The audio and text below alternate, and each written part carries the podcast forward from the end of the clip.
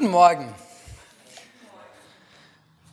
Wer von euch hat heute Morgen schon seiner Mutter oder Frau ein Frühstücksei gemacht? Ich habe es gemacht, aber sie wollte keins. Wer hat schon mal auf der Blockflöte vorgespielt? Da hinten meldet sich jemand, das ist schön. Also es war bei uns immer die Tradition, Flötenspiel zum Aufwecken meiner Mutter, als ich ein Kind war. Irgendwann habe ich mich gewundert, dass meine Mutter immer schon wach war, als wir sie aufwecken wollten. Es war, glaube ich, nicht immer nur eine Freude. Ja, so ähnlich wie diesem, mit diesem Frühstücksei. Der Predigtext heute, der hat gar nichts mit Muttertag zu tun. In der Predigt wird es um Kniebeugen gehen, um Frühstückseier und um den Wohnungsmarkt in Deutschland. Ich lese den offiziellen Predigtext aus Epheser 3, die Verse 14 bis 21. Ich habe leider den Text nicht auf Beamer, das tut mir sehr leid. Wenn ihr eine Bibel zur Hand habt, dann lest bitte mit. Andernfalls lese ich jetzt langsam und bitte euch, dass ihr euch möglichst konzentriert.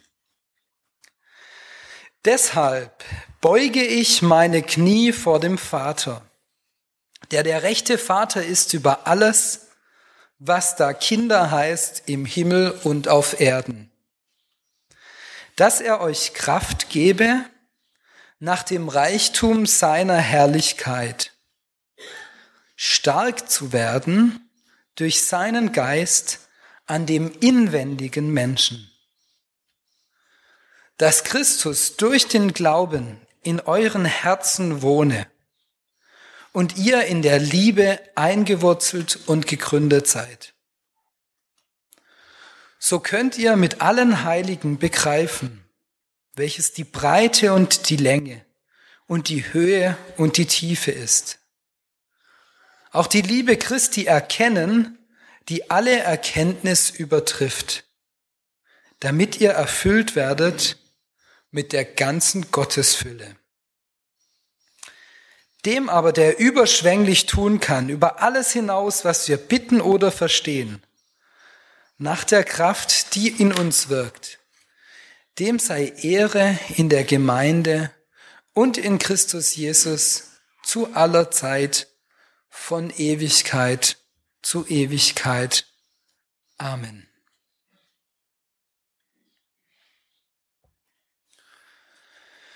Kennt ihr das, wenn jemand predigt und so tut, als würde er beten? Ihr seid in der Gebetsrunde im Hauskreis und dann werden noch mal alle wichtigen theologischen Erkenntnisse des Abends in ein Gebet gepackt. Und man fragt sich, Weshalb sagt diese Person dies Gott? Der weiß es doch eigentlich. Ich mache das manchmal bei uns im Hauskreis. Paulus macht es besser. Er sagt der Gemeinde, für was er betet. Das ist irgendwie natürlicher.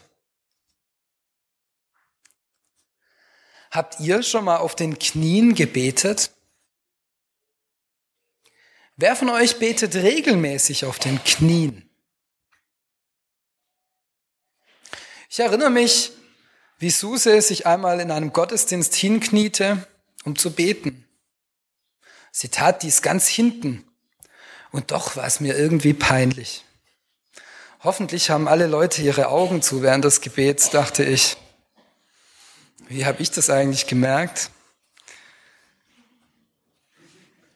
Knien ist ein Ausdruck tiefer Ehrfurcht. Es ist ein Ausdruck des Unterordnens und des Anerkennens, dass Gott der Herr ist. Der rechte Vater über alles, was da Kinder heißt im Himmel und auf Erden. Es ist ein Anerkennen, dass Gott Gott ist und wir Menschen. Mit dem ersten Vers unseres Predigtextes drückt Paulus seine Haltung gegenüber Gott aus und hinterfragt damit indirekt auch unsere. Deshalb beuge ich meine Knie vor dem Vater. Für uns Christen ist es und natürlich auch für Paulus ist es besonders wichtig, dass wir einen nahbaren Gott haben, einen Freund, einen liebenden Vater, mit dem wir ein vertrautes Verhältnis haben können. Ist das nicht ein Widerspruch zu einer Gebetshaltung im Knien? Ich würde nicht vor einem Freund knien und auch nicht vor meinem Vater. Die evangelischen Kirchen haben doch die Kniebänke abgeschafft. War das nicht eine Befreiung? Ja und nein. Es ist gut, dass wir uns nicht vor Gott verbeugen müssen, dass wir mit ihm reden können, ohne zu knien.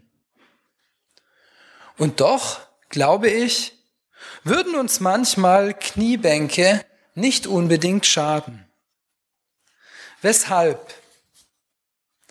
Knien ist, wie gesagt, ein Ausdruck des sich Unterordnens und der Ehrfurcht. Wir verlieren manchmal diese Ehrfurcht vor Gott. Und besonders den Jüngeren unter uns fällt es nicht leicht, sich unterzuordnen. Ich meine damit nicht nur unsere zweijährige Elena. Ich glaube, dass Gott es nicht braucht, dass wir vor ihm knien.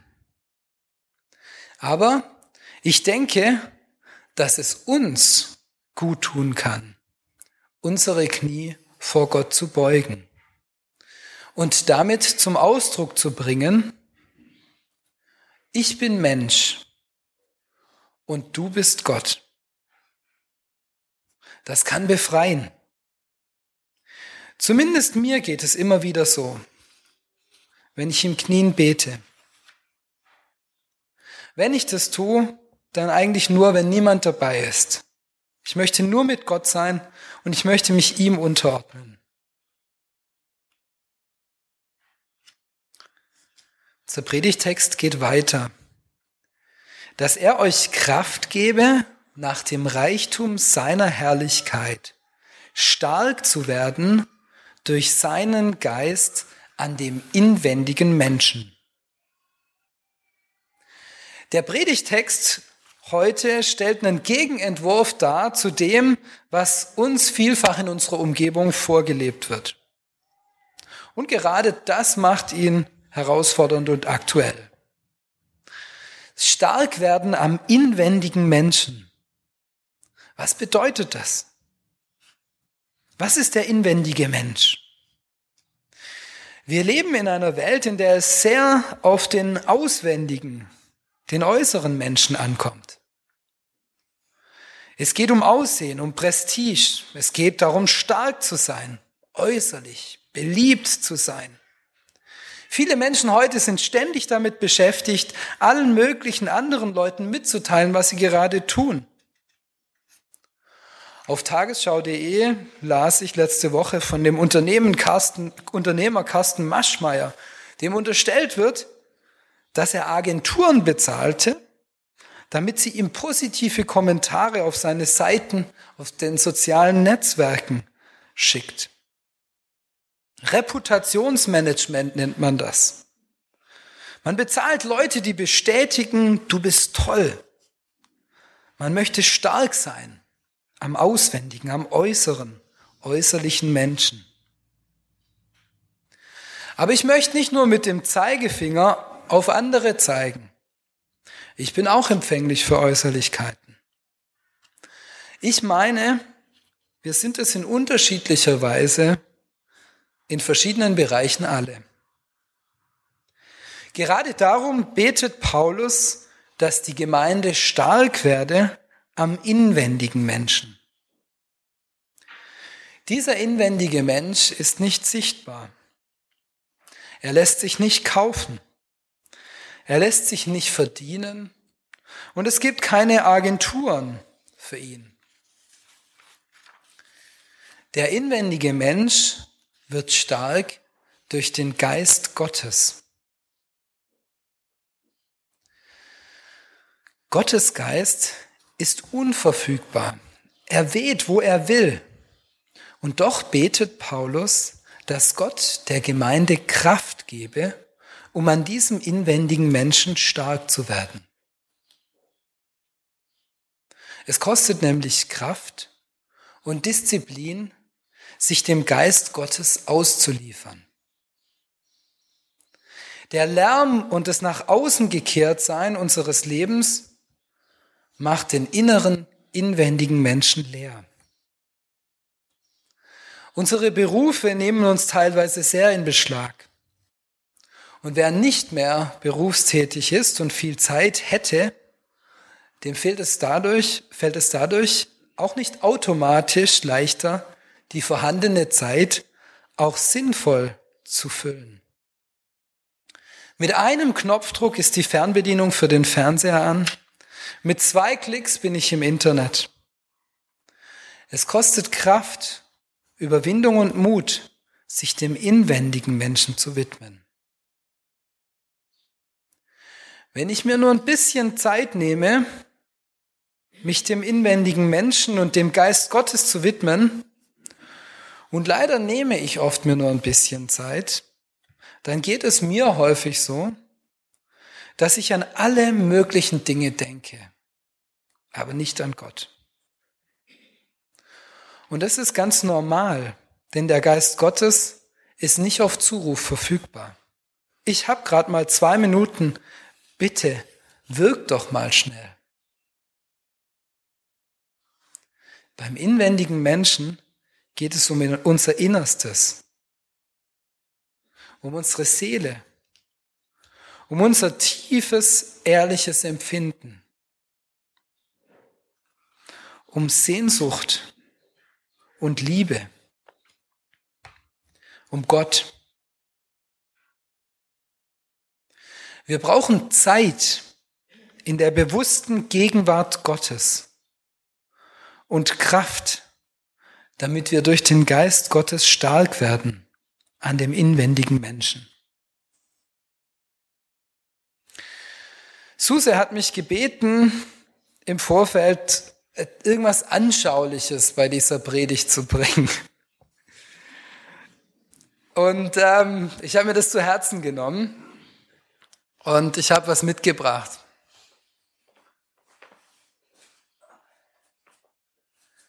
Ich habe hier drei wunderschöne Frühstückseier. Und ich habe auch schon im Vorfeld einen Freiwilligen gefunden, der mir hilft, diese Frühstückseier servierfertig zu machen. Hermann, kommst du bitte nach vorne. Es sind wunderschöne Eier. Ich liebe Frühstückseier. Ich weiß nicht, wie es euch geht. Der Anblick lässt mir das Wasser im Mund zusammenlaufen. Vielleicht gerade hier vorne, dass man es schön diese Frühstückseier. Wir fangen mit dem hier an. Geht es so aus der Luft raus? Nicht einfach. Einfach öffnen. Es ist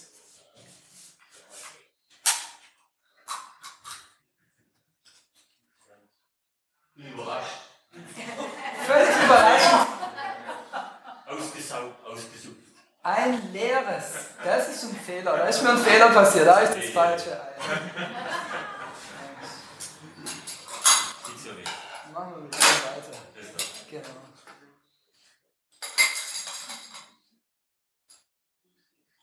Das ist. schwerer. Hast du aus Versehen ein falsches reingekommen?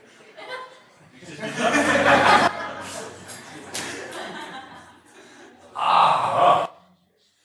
Was würdest du sagen von der Qualität? Also ich würde sagen, das nennt man hartes Ei, das ist mein Lieblingsei. Ja? So der So ein bisschen wachsweich. Ich würde sagen, Ja, ja, wachsweich. Ja.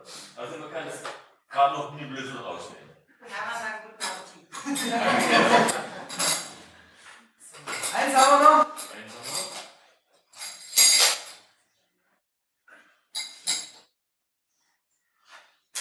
Ui. Das ist aber ganz frisches Ei. Einen Latz gebraucht. Völlig überraschend. Also ich lasse es so raus. Ihr seht, dieses Frühstücksei, Das muss noch gekauft werden. Vielen Dank, Hermann. Salz habe ich nicht gebraucht. Ich habe Salz dabei, wir stellen es nachher raus beim Kaffee, dann darf sich jemand bedienen. Ich stell die gerade mal hier hin.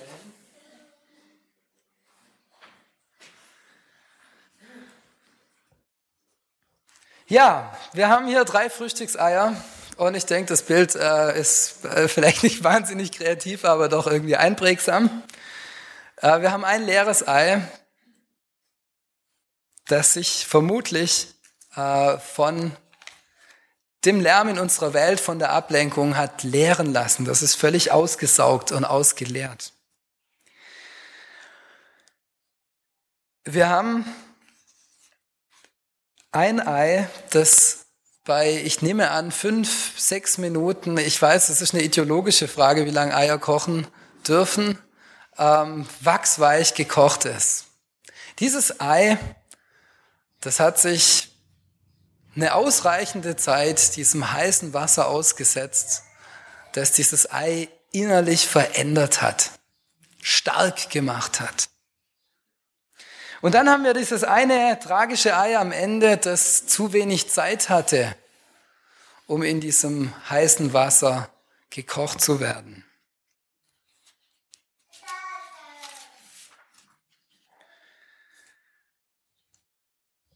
Ich habe noch nicht über die Wohnsituation in Deutschland gesprochen. Wir sind seit fast drei Jahren mal mehr, mal weniger intensiv am Suchen nach einem Haus zum Kauf. Und ich kann euch sagen, es wird nicht leichter. Das Thema beschäftigt mich. Besonders in Ballungsgebieten ist die Wohnungssituation, das Angebot ist sehr viel geringer als die Nachfrage. Leute kaufen sich Eigentumswohnungen als Geldanlage. Mietwohnungen werden immer teurer. Und weil es in Metropolen wie beispielsweise Berlin zu wenig Wohnraum gibt, wurde dort nun letzte Woche eine strenge Verordnung eingeführt, dass Wohnungen nicht zu Ferienwohnungen gemacht werden dürfen. Da man so hofft, mehr Menschen dauerhaft Wohnraum zu verschaffen. Paulus betet in unserem Predigtext, dass Christus durch den Glauben in unseren Herzen wohne und wir in Liebe eingewurzelt und gegründet sind. Wenn Jesus in unseren Herzen wohnt, ist er da in einer Ferienwohnung? Kommt er da ab und zu mal vorbei, hat eine gute Zeit und dann ist er wieder für länger weg? Oder handelt es sich um ein festes Mietverhältnis? Und alles ist so lange gut, solange er monatlich pünktlich seine Miete bezahlt, solange er abliefert. Oder aber ist unser Herz seine Eigentumswohnung, die er gerne dauerhaft bewohnen und liebevoll sanieren möchte. Wie wohnt Jesus bei uns?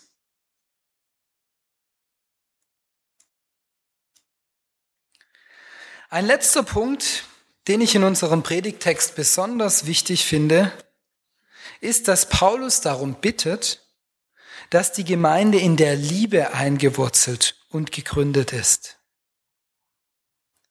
Dass sie die Liebe Christi erkennt, die alle Erkenntnis übertrifft. Die Liebe Christi ist die Liebe, die Christus zu uns hat die er durch sein Leben, durch seinen Tod und sein Auferstehen für uns zum Ausdruck gebracht hat. Aber ich glaube, dass die Liebe Christi noch weit mehr ist. Dass wir die Liebe Christi auch spüren können und Gottes Liebe spüren können, wenn wir in diesen Tagen die Frühlingsluft einatmen und uns am Leben freuen. Ich glaube, wir können die Liebe Christi erfahren, wenn wir uns an geliebten Menschen erfreuen. Wenn wir Liebe an andere weitergeben, die uns brauchen.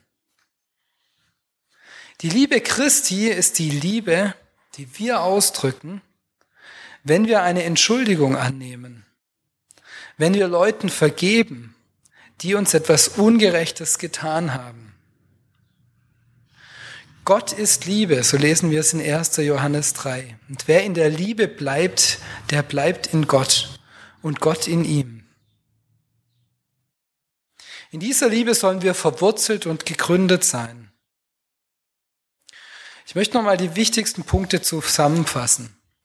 Mit der Fürbitte des Paulus für die Gemeinde können wir uns in folgenden Bereichen herausfordern lassen. Es ist wichtig, sich bewusst zu machen, dass wir Menschen sind und Gott Gott.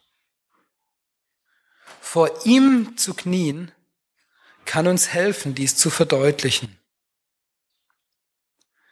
Der Heilige Geist kann unseren inneren Menschen stark werden lassen. Gott schenke uns die Kraft, den Geist an uns wirken zu lassen. So wie das das kochende Wasser bei dem Sonntagsei gemacht hat. Wir brauchen dazu meistens mehr als fünf bis sieben Minuten. Jesus möchte in unseren Herzen wohnen. Wir sind sein Eigentum, das er selbst bewohnen möchte und wir sollen in Liebe eingewurzelt und gegründet sein. Wie sind diese vier verschiedenen Punkte miteinander verbunden? Hat Paulus einfach nur verschiedene wichtige Gebetsanliegen aneinandergereiht? Vielleicht. Aber sie sind doch auch miteinander verknüpft. Ohne das innerliche Knien vor unserem Vater, dass sich unterordnen und eingestehen, dass Gott der Herr ist, ist Christus noch nicht der alleinige Wohnungseigentümer unseres Herzens. Und wenn wir inwendig stark werden, was wir alle nötig haben, so ist es noch viel wichtiger, die Liebe Christi zu erkennen die alle Erkenntnis übertrifft und uns mit der ganzen Gottesfülle erfüllt. Amen.